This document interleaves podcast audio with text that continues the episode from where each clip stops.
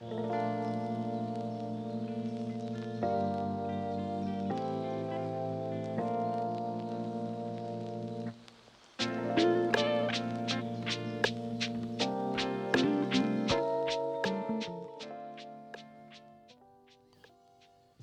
いどうも TJ です。新しいもん好きで56年第12回始まります。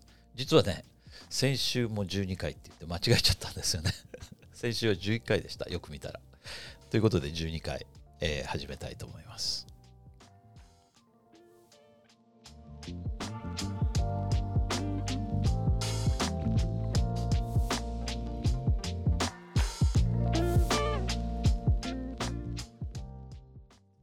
えー今回はねちょっとゲストを、えーお呼びしてます、えー、健太くん。どうも健太です。えーいつもねあの私の動画にはよく出てくれているんであのご存知の方も多いと思いますが実はこの新しいもん好きで、えー準レギュラーというかほぼレギュラーのあのバスターさんの息子さん長男なんですね。えーということで、えーあたらやっぱり同じようにねまだまだ私たちよりも随分若いんですけども生、えー、粋の新しいもん好きなんで今日は来てもらいましたよろしくお願いしますどうぞよろしくお願いします。えー今回ね、えっと、話したいのは、えー我々2人ともここ最近大きな買い物をしたってことで私はあの、えーチャンネルを見ていただいている方は、えーお分かりの方もおられるかもしれないですけども FPV DJI の FPV っていう新しいその、まあ、アクロバット飛行ができるようなドローンっていうのを購入したんですね。まあ、それを、えっと、土曜日先週の土曜日ですね、えー飛ばしてきまして非常に緊張感の中飛ばしてまああのとはいうもののそのすごく、えー初心者マーク、えー 運転って感じでゆっくりと飛ばしたんでそんなに危なさは感じなかったんですがその辺の様子は、えーっと私のあの YouTube にアップしてますんでぜひ見てくれればと思います。でね、えー健太君に来てもらったのは今日彼ももう一つ新しいものを買って今日朝いきなり見せびらかされたんで急遽ぜひ参加してくれってことでこの本日、えー今日は3月の15日月曜日ですね。この朝一で見せびらかしたものをちょっと紹介してもらおうと思います。では。はい。いやーあの今回買ったのはですね、まあ FPV とちょっと比べられちゃうと非常にしょぼいものになってしまうんですが、このインスタ360 GO 2ですね。いいよね。いやこれちっちゃくてねすごいいいなと思ってたんで、いやこれはもう絶対買いだと思って購入したんですが、まあ買った経緯はインスタ360 GO 初代を私使ってたんです。そうだよねですごい気に入っていてでずっと使ってたんですけどついに壊れたそれはあれだよね。そのインスタ360はその前にもう一つその360度のやつもあったんだっけ？そうです。それはインスタ 360-1X でしたそうだよね。1X だったかな、あれあの健太君が買ってで使わせてもらってあの旅行にねね。の行ってすごく旅行には最適なカメラだという印象があるのねでその後もう一世代出たんだっけ？そうです。1X2 っていうのが出て、うん。でそれも購入したんですけど、1X は実は購入してすぐに、えー知り合いに売ってしまって。なるほど。あれは売るの早いからね健太君は、あの手元にそう使わないって思った瞬間にもすぐ売るもんね。うそう手元に置いときたくないっていう、うん。いやほんとすごいよ。そのそある日見たらもうもあの売却済みっていうね感じになるからね。すぐに売ってしまいたいなと。だまあでも今回のインスタ 360GO2 はですねインスタ 360GO と比べるとどちらかというとアクションカメラ向き、なのでうん、まあ、第2の、えー GoPro なるほど。これ。リンクあのちょっと見てねラジオラジオだから見れないんだけどちょっとリンクを概要欄に貼っとくんで見ていただくといいんですけど、まるで外を見るとあの AirPods Pro とか AirPods、えーみたいな形なんだよね、AirPods Pro のケース。うん、あのケースと同じようなケースのデザインね。はい、でこれがカメラだとは普通思えないよ誰も思えねないですね。でも開けてみるとそこにはとそこにカメラが。小さな小さなカメラが内蔵され内てる蔵されていると。でケースにはな三脚がついていて自立するっていうね。うん。これはもうすごくいいアイディアだと思うしすごくいいものだと思うんですけど。うん。そうですね。今回はこれアクションカメラ寄りだったのが僕の中ではちょっとびっくりしたとこ逆に言うと、えー我々がみんな持ってるあの GoPro と完全バッティングって感じなのかな？そうとも言えないの？どう？そうですね。今使い方としては頭につけたり体につけたり。で、まあ、手で持って自撮りをしたり。でもちろん前に向けて撮ったり。で水防水にもなったので、えー、4メーター防水？4メーター防水ですね。すごいね、うんまあ、GoPro に比べるとまあ半分。GoPro は10メーターぐらい10メーターぐらい持ったんですねなんでそうなんですけど、まあ、GoPro といい勝負してるんじゃないかなと。だから GoPro よりもはるかにその単体で見るとはるかにちっちゃい。ちっちゃい。ただしその時はもう豆粒みたいなんだけど液晶も何もないモードで使えばすごくちっちゃい。その通りです。で、えー、ただ、えっと、モニターとかで見ようと思うと今度は逆にスマートフォンなしではその映像を確認することもできないっていうこの割り切りだよね。割り切りがすごくいいと思うね。いいと思います、うん、だから帽子のつばにつけてで登山で歩くってことができちゃうんです。これでできるもんね、はい、GoPro だとやっぱりあれだけの重さがあると帽子のつばにつけてると重くてね。そうなんですよね、うん、確かにあのもうちょっと歩くだけで首が疲れて凝るっていう感じですかね、うん、そうだよね。これはつけてるの忘れて落とすっていう感じですかね、うん、そう。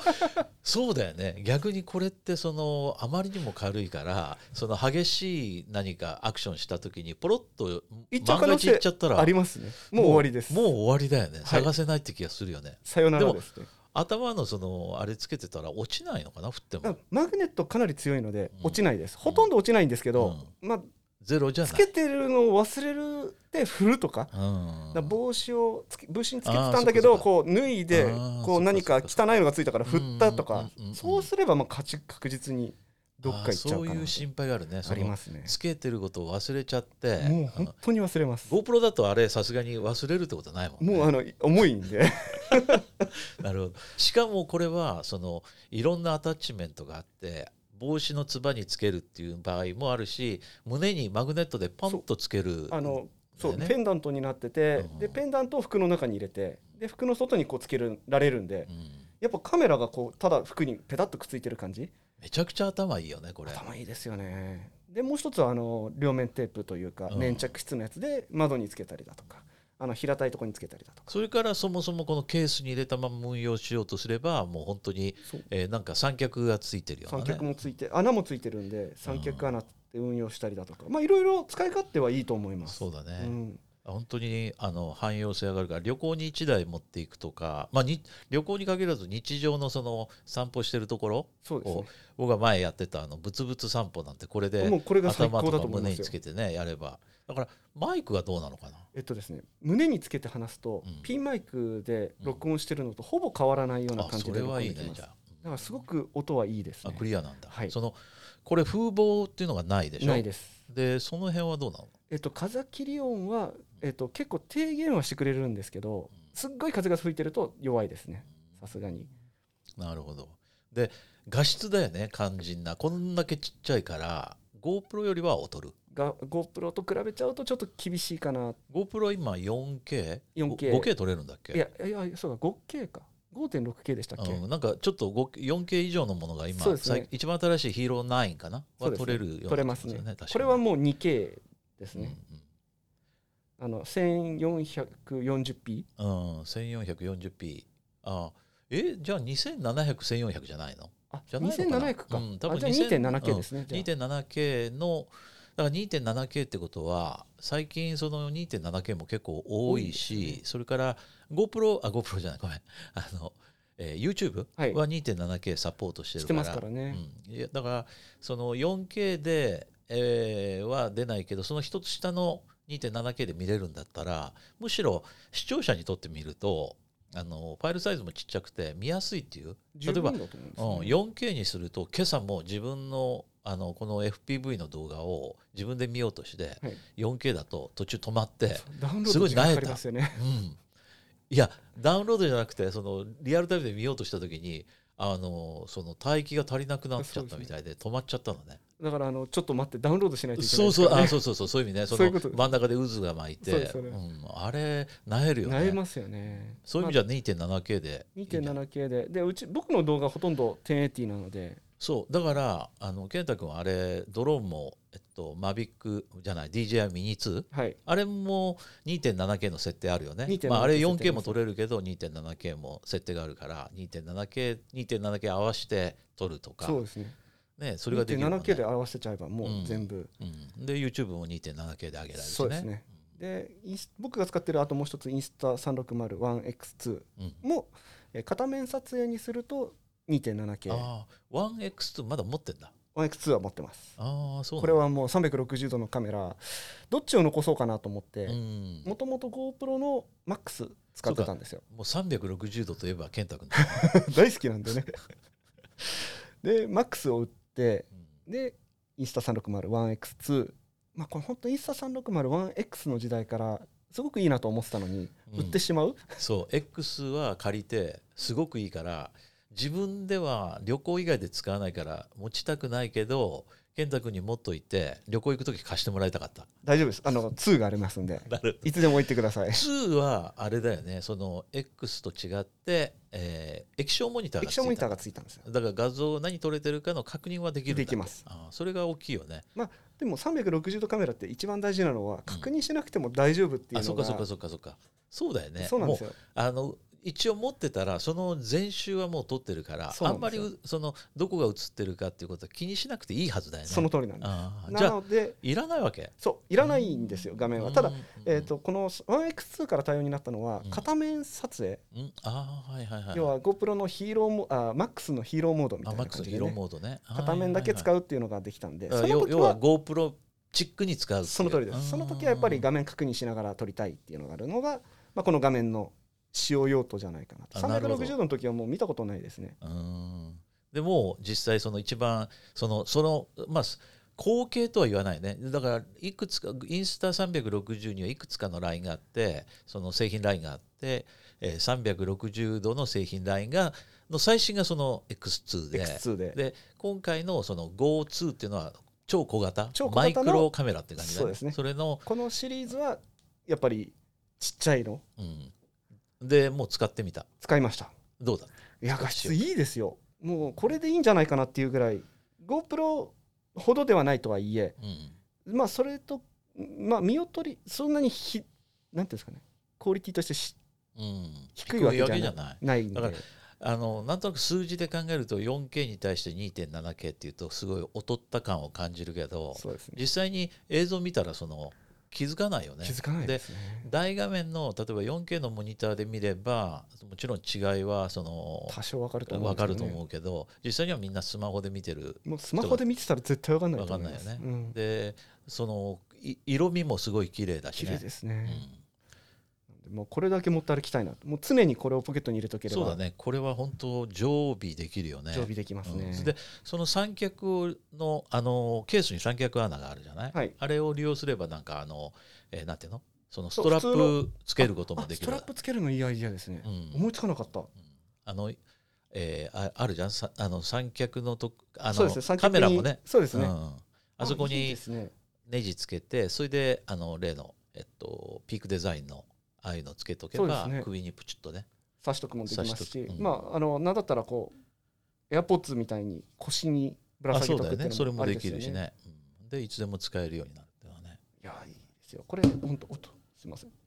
おすすめです。このねそのケースが足が2本ピョンと出て三脚になるっていうそのうさぎの耳出して反対向きみたいな。そうですね。それすごいよね。そのアイデア秀逸だよね本秀逸。当、うん、でさらにこれがリモコンになってるっていうのがね。そうそうそもう。カメラを自分に向けてそれでそのそれを残ったケースをリモコン代わりに使えるんでね。うそれもできます。頭につけたり胸につけてる時はリモコンだけ。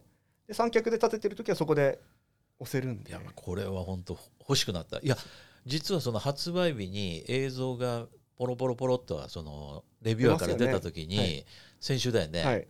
えー10日ぐらいだったかな。9日ですね。9日か、はい。それでその時にあこれはいいと思って注文しようと思って注文したのね、はい。であの最後にクレジットカードで決済ってやったらまずクレジットカードいつも毎日のように使ってるしかもオンラインで使ってるクレジットカードがなぜか拒否られたんだよ あれ？と思って。やべえと思って。それですかさず今度はペーパルに移ってペーパル決済に切り替えて、はい。でペーパルで決済ってやったらそっちもまた拒否られたの。あであこれどうしたのと思ってたらしばらくしてその SMS が来てあのシティあのシティバンクのクレジットカードだったんだけどなんか疑いのあるその不正使用、うん、不正使用を疑われるあれがありましたみたいな。でそれのオプションってさすごいなんか中途半端というか、えーもしあなたがそのそれだったらイエスをしてくださいあなたのアクションだってことでイエスをしてください、はい。でもしノーって押したらクレジットカードの使用を停止しますって書いてあるってことはイエスしかないよねまず。そうですよね。イエスにしたってそのオーダープロセスはもう止まっちゃってんだよね、はい。だからそのもういけないのね。でなんかすごい水刺されちゃって。でもういいやと思ってまああの諦めたら 健太君が買ったっていうのを聞いて 翌日。あほっと一安心したよ、いやこれは、うん、まあ会う人にはすごい合うと思うんですけど、うん、まあ必要かどうかで言うと GoPro があればうん。これ買う必要はないと思うんですよ、そうでもいや俺 GoPro 持ってるけど、はい。その小ささにやられた。あーもうこの小ささはもう本当、え最近ほら例えばあのー昨日もね昨日じゃない一昨日？土曜日も FPV 飛ばしに行った時に GoPro を持って行ったのね、はい。で GoPro で撮ろうとした時にやっぱりその置いてはい。撮るのと例えば自分の頭とか自分のあの首あたりに胸にマウントして撮ってたらあのスティックの動き方とあか、ね。自分の目の前にそのドローンがあるとかその、えー前前あの自分の前の風景はい。が全部映せるっていうことは、あのすごい臨場感伝わる撮れ撮り方ができるなっていうふうに思ったんだけどあれを GoPro でやろうとするともちろんできるんだけど胸マウントするにしても結構重いじゃない？そうですね。あれだと。そうするとあれを胸マウントして動き回るよりはそれをパチンと胸マウントしてあるいは自分の目線に合わすんだったら帽子にパチンとやってっていうことをやった方がいいなってすごくそうその撮りながら思ったのね。うん。それはもう本当にこれベストマシンだと思いますよ。小ささっていうのはやっぱり神だよね。神ですね。ね。いやこれね今後あの、えー次あのピントケンタっていうあのケンタ君のあの、ね。動画チャンネルはい。YouTube チャンネルで、ぜひそれをあの使い勝手とかどうやって使ってるかっていうのをあの紹介してもらおうと思うんでぜひ。えー近々その辺撮り撮りたいと思ってるんで、うん。やります。はい、でえーっとそろそろね前半部分終了なんだけど後半はね、あの最近健太君がなんかあのよからぬことを。企てて。しかもうちの息子まで引っ張り込んでなんかやってるって話を聞いてるんであのあの実はそれはあのビットコインっていうねそれについていろいろなんか面白いことやってるらしいんで後半はそれについて、えー話してもらおうと思います。ということでね、えっと、前半はこれで終わりで、えっと、今からちょっと一曲ね聴いてもらおうと思います。えっとね、えータイトルがね「コーネリア」コーネリアって何？なんかルイジエみたいなコーネリアっていう曲で で「え The Eastern Plain Featuring ルアーク」聴いてください。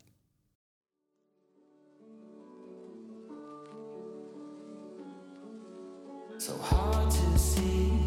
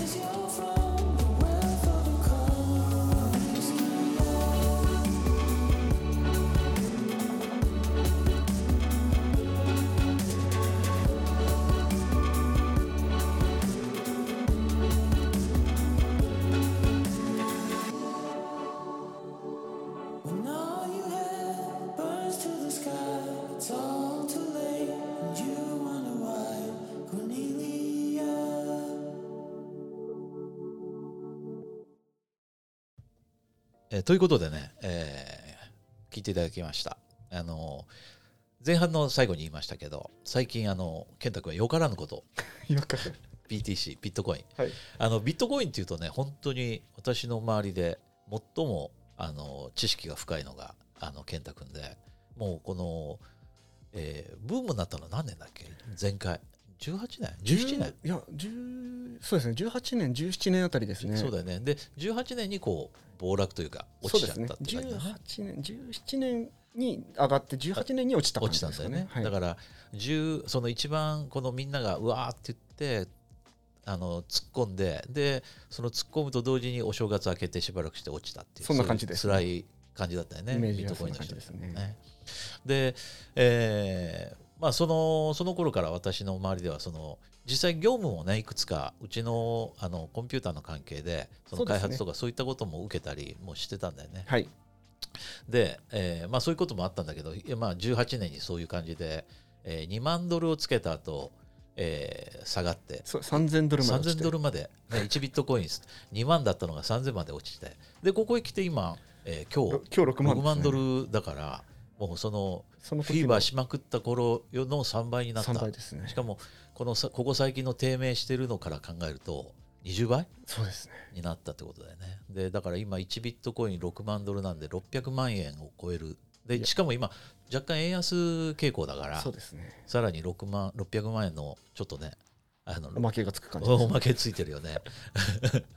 いやそれで私がそのビットコインにその、まあ、前からその健太君とかのビットコインのあの話を聞いてて面白いとは思ってたんだけど、えーまあ、自分では直接ねなかなかあの踏み込めないでいたんだけど、まあ、えーご存知の通り去年ねあのアメリカ株っていうのをやりだしてであまりにもそのアメリカ株が高騰その景気悪いのに高騰していってるとでそうですよね。これは確かに金をこんだけあの、ね、印刷してあの市場に流せばそれは金の価値が今度はなくなるんじゃないかなと思ってあこれはそういう意味だと何かちょっと逃げといた方がいいかもしれないと思って試しにちょっとビットコインあ金をねその時ビットコインじゃない、金を買ってみようと思って金がその時ね1800ドルはい。あの1オンスっていうか1トロイオンスっていうのかな金はトロイオンスっていう表現だだと思うんだけどその1900円を目指して1900円を超えるっていうようなことで、まあ、だんだん値段も上がってきてやっぱりその時みんなあのアメリカ株の高騰でちょっとインフレ懸念とかっていうことを考えて通貨の価値が下がるんじゃないかと。で金にこう逃げようとした人が結構いたと思うんで金が上がっていったと。でただ金を買うってね なかなか大変なんだよね。本当にもうその金買うってどこで買うのから始まるし。そうですね。であそうか ETF っていうのがあるんだっていうことでそのまあ金をのその相場の動きに合わせた形でその上場してるう ETF があるのでそれを買ってみた。はい。ところがね本当金が上がっておーってこうガッツポーズしようとした時に ETF は追従しないでそんなに上がらなかったりすよね。なんかこれどういうことってちょっとムカついてさ。言ってること違いますうよね。ん、そのあ ETF っていうのは金の動きに全くフォローするわけじゃないんだっていうのを気づいて気づいてっていうかそう感じたのねその時うんにな俺の認識不足が多分にあると思うんだけどでこれはちょっとなんか騙されてるような気がするなと思ってでそうだと。こんなねそれだったらもう直接ねビットコイン買ってビットコインだってその一つのあの、えーその通貨フィアット通貨っていうかね、はい。その法定通貨に対してのその、えー逆張りだろうと思って、はい。で、えー一回買ってみよう。その時9000円からあ9000ドル9000ドルうん。うん1ビット9000ドルから1万ドルの間をこうフラフラはいはい。しているような状態だったんで9500ドルぐらいではい。1ビットコインをまあ買ってみたと、はい。そしたらそれからずっとそのまま9000と1万の間をフラフラしててまああこれ安定してるなと。安定してる。下がらなければいいって。でもっとズームとかねはい。ああいうおあんな株の方がテスラとかはいはい。の方がはるかにそのボラティリティ高いわけであ BTC って安定してんじゃんみたいな。そんな気持ちがあったらその10月ぐらいだったと思うけど、えー例のあのペーパル？あそうですね。ペがーパルがうん取り扱いするよっていうようなことを言ったり、まあ、いくつかのそのああいう、まあ、なんていうの？フィンテックの企業がそうですね。んその参入するようなことを言ったことで、まあ、上がりだしたと。いう感じでで今のこのかなり冒頭に近いと思うんだけどちょ、まあ、あの上がってきててでまあそんなことしてるうちに健太君は今回あの横で見てたらなんか楽しそうなことしてるなと思ったのは 何してんだっけ？ママイニングですね。いやマイニングって多分みんなまあ分かってる人はいると思うけど何なんだって感じだよね。あの基本的にマイニングって知識ではずっと持ってたんですけど、なんで今更マイニング始めたのかってまあいろいろあったんですねマイニング前にやりたかった時要は2017年うん。頃にマイニングやりたいなと思ってたんですけど、まあ誰もがもう今更遅いよと。うん。やる意味ないよと。ういうことでまあじゃあやめようと。でどうせやるならもうクラウドマイニングにしろと。であの以前話したと思うんですけどクラウドマイニングして今日から毎日5ドル入ってきますってうん。あ言ってたよね。ドヤ顔した時代があったと思うんですけど あれ見事に裏切られてライフタイムって書いてあったんですけど、まあ、契約書にはいこっちが辞めるっつったら辞めるよ。みたいなことが書いてあって。どんなライフタイムだ全然ライフタイムじゃないじゃんみたいな。その企業のライフタイムワランティーか？い。やその企業は生きてるんですよ今。まだ生きてるわけ、ずるいね。ずるいんですよ。で全然ライフタイムじゃないじゃんと思ってちょっとイラッときたんですけうん。どまあそれは置いといてですね。でもうマイニングマイナスイメージしかなかったんですそよりゃそうだよね。でところがですね私の知り合いが中国にいる知り合いがですねマイニングやろうと思うとか相談してきたんで、うんいや無駄だからやめろと、うん。僕はあの他の人たちが言ったようにねうん言ったんですけどまあ人の話を聞くような人間じゃない 僕と同じようなタイプなんでね人の話聞かないんですよねなるほど。やりたいと思ったらやるとなるほど。で1台組み上げましたとうんで話聞いてるとんまあいい感じに儲かってると。じゃあもう1ランク上のやりたいって言うんででもお金どうしようかって言うんでじゃあ僕お金出すからうん。組み上げてみようよっつってで2代目を組み上げたのが今僕が YouTube で毎日なるほど。やって報る。告してるそう。あのみんなマイニングって一体何ってマイニングって金もねあの金のマイニングっていうことがマイニングのその語源だと思うんだけど、要はマイニングっていうのは本来その、えー掘削っていうかあのあ金鉱っていうかね金の鉱脈を掘ってでそこから金を生成してあの本当に純金金をこう生成して手に入れるってこれがマイニングっていう意味だと思うんだけど、ね。じゃあビットコインってマイニングって何っていうと実際にはそのビットコインを持ってる人買いたい人売りたい人がその、えー売る買うっていう時のその認証をしてあげるみたいなそんなイメージなのかな、送金の認証ですね。早期認証ね。それでそれそれの、えーまあえー台帳を管理している台帳にちゃんと自分があの、えーそれに参加すると。そんな感じで人のその送金と入金を、まあ、お墨付きを与えてあげる、そうですね。そんな感じかな？それでそれができたらおご褒美にそのマイニングしてくれてありがとうって感じで手数料もらう？そうですね。こんなイメージなのかな、合っそうですね。てる？大体、まあ大体そうですね。うん。うん基本はうん。ほとんどそんな感じです。まあ単純に送金します。と送金手数料っていうのが絶対かかるんでその送金手数料っていうのがうん。いやマイナーっていうのは逆を言うとこう手続きする銀行員みたいな感じですよね。うん。で銀行員はその書類を1個やることに給料をもらう。ああなるほど。そんな感じのイメージが強いのかなと僕は思うんですけどね。だからマイニングっていうとなんとなくこうあのゴールドをあビそのビットコインをこう掘ってるのかなと思うけどそうじゃなくてね。実際にはそのあの送金の時のチェックをしてるみたいな。その通りね。そんな感じだよね、はい。だからちょっと違和感がある、ありますね。素人にはね、はい。まあ、そんな感じでその、えー僕らが、まあ、昔私がビットコインを1ビットコインを買った時に誰かがその、えーマイマイニングっていうのをやってくれてるわけだよね。その通りです。今までは僕の預かり知らないどっかの誰かがやってたんだけどそのたくさんの人がやってるんだけどその一人に加わったと。その通りです。すごいよね。それでそれのさっきのパフォーマンスっていうのはそのマシンパフォーマンスっていうのは実は CPU っていうよりもグラフィックカードの性能っていう感じなのかな？そうですね。グラフィックカードの性能の方が大事っていうのがグラフィックカードマイニングと CPU マイニングとあるんですよ。ああなるほど。で CPU を貸し出してる人ももちろんいます。あただ CPU マイニングもほ今ほとんどあのゲットできない。あそうなの。で今グラフィックカードマイニングの方がやっぱりスペックが高い。あであの計算処理速度が速いということででグラフィックカードが今最近主流になってるんですけど。じゃあグラフィックカードっていうと またこれコンピューター屋だからあの感じるのはまずはその NVIDIA そうですね。だよね。NVIDIA がまあグラフィックカード界のまあ、頂点にいるわけだけど、はい。もう一つ AMD もやあるよねも AMD もありますしうん。あと MSI MSI とかそれからあのインテルだってもちろんあるだろうし出してますね。そのそういう意味で言うとそのどれ買ってもいいわけ、そうでもないわけで。今今のところいろいろ調べてみたところ、まあ、NVIDIA はまあ間違いないうんですね。で、えーメモリーがうん。確か4ギガ以上のものでないといけないんあでーなるほど。4ギそのグラフィックボードにのオンボードのメモリがそのぐらいないとオンボードメモリがそれだけないとダメなんでああの出してるとはいえそのなんていうかゲーミングとかでないとその4ギガ以上まあある意味8ギガ以下はもう意味ないって言われてるぐらいなんで、ー確かに。だからその、まあ、普通のコンピューターのあそのグラフィック性能じゃもう全然も追いつかない。う全然追いつかないですね。それはもう意味がなくて、はい。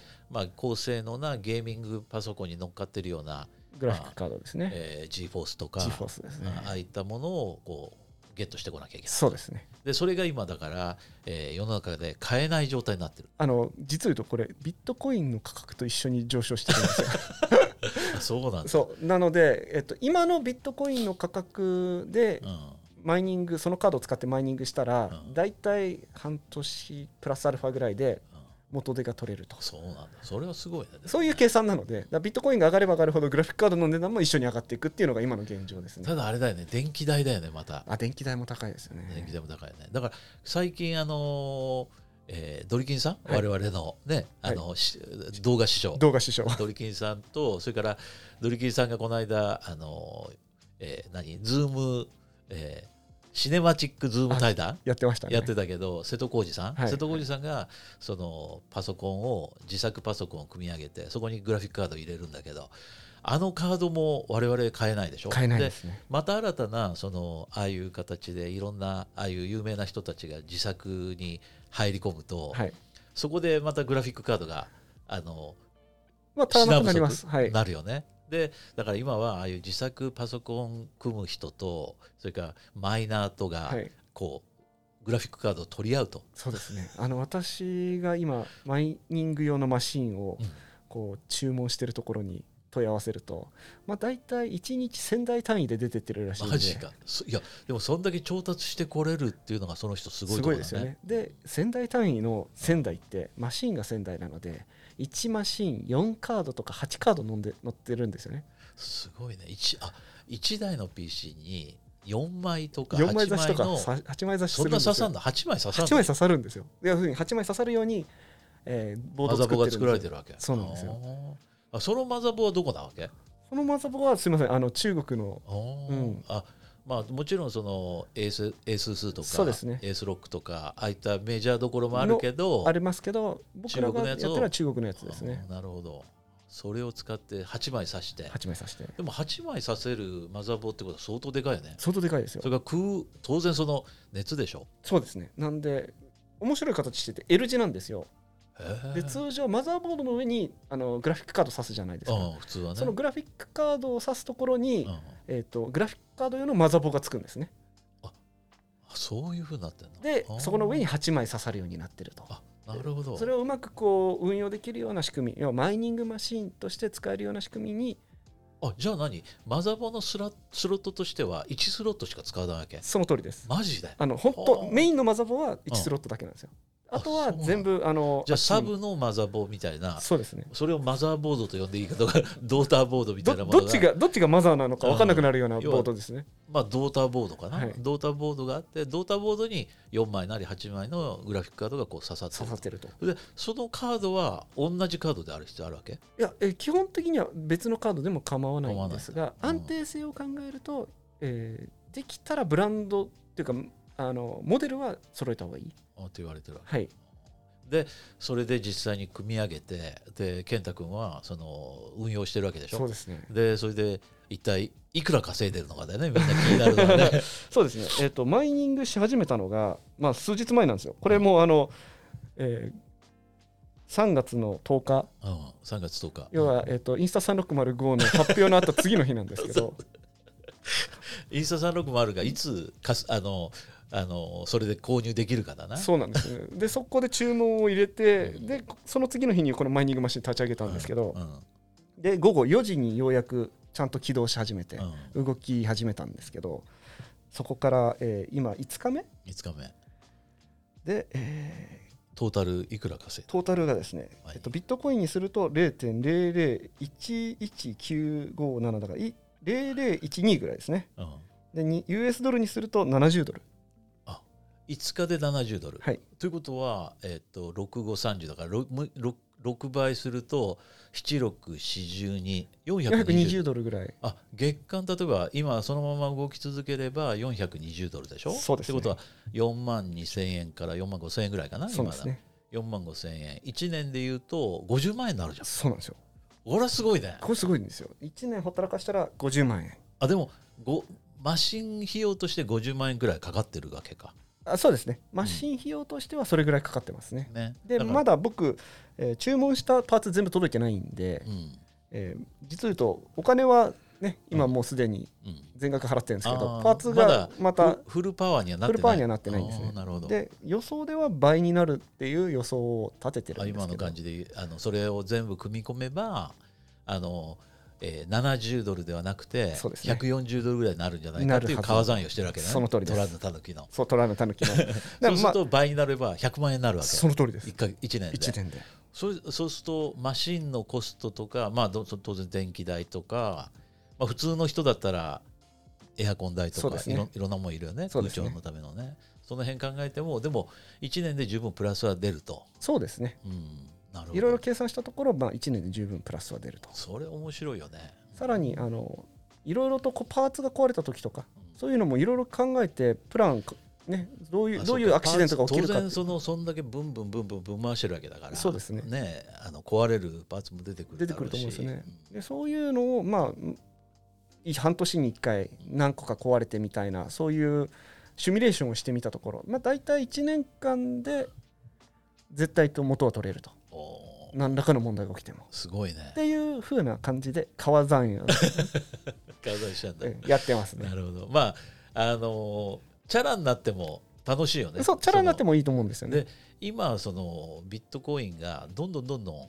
値段がまあ上がり続けてるわけだよね、はい。すす1か月前と比べても5万米ドル1ビット5万ぐらいだったのが今6万そうですね。ドルぐらいになって。それこそ1ヶ月前じゃないですよね。もう数週間。2週間前とかぐらい前だから本当これを始めた直後にどんどん上がり始めて。だからそうするとウハウハだよね。ウハウハですね。う上がれば上がるほどウハウハと楽しいですよね。ん、めっちゃ楽しい。ワクワクするね、とりあえずこう元でさえね回収できれば面白いかなと。そうだね。まず元で回収だよそう。ねまあだからそれに応じてあのグラフィックボードがどんどん高値になっちゃってるから、ね。やっぱりその昔よくねその金のマイニングの時に、はい。その儲けるのはツルハシとスコップとそのバケツを売ってた人たちだっていう、ね、そういう話があるけどこれもマイニングツールとしてのパソコンとかグラフィックカードとかを売ってる人が一番やっぱり最終的にはねそうですね。儲けるんじゃないかと。ゴールドラッシュの時のようにね。そうですね。かんないけど、まあ、でもその楽しいよね。でうん。これが今の予想としては、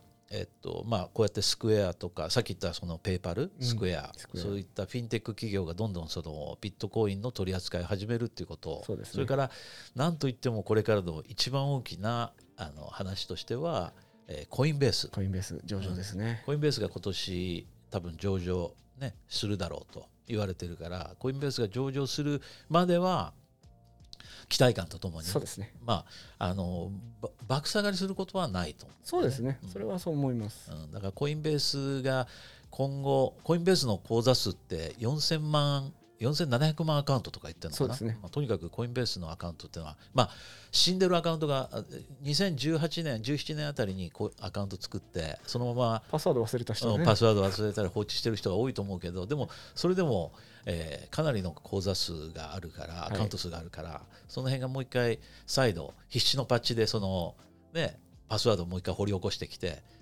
パスワードのマイニングして。そうですね。マイニングできるのかな。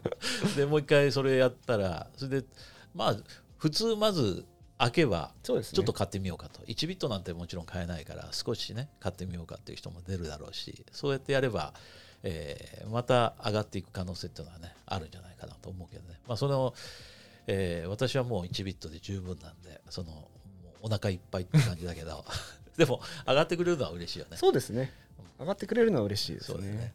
で上がれば上がるほどそのマイニングした分のお金としては増えるし上がる上がってる時っていうのはそれはみんあのそのなんていうの？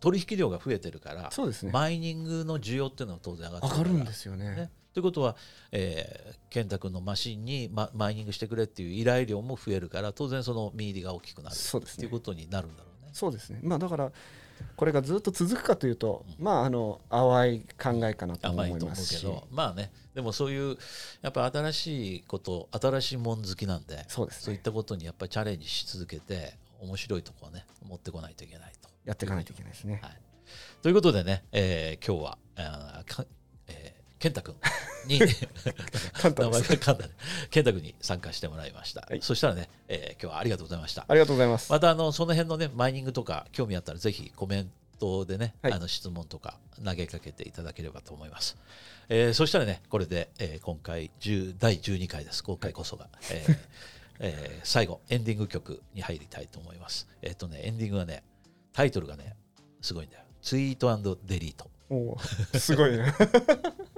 ツイートデリートで思い出すのはやっぱりトランプ大統領がいなくなってさあの本当そのツイッター業界が。ね す静かですよね。冷えちゃうよねやっぱりね。全然聞かないよね新しいね。ね。ということで、えーキングシズツイートデリート聞いてください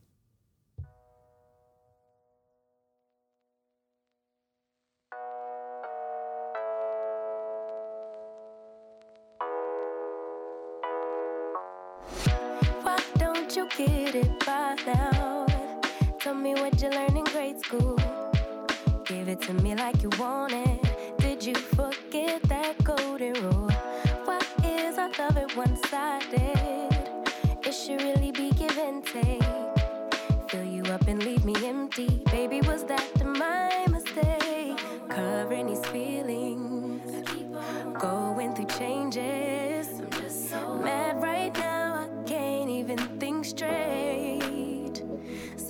just treated in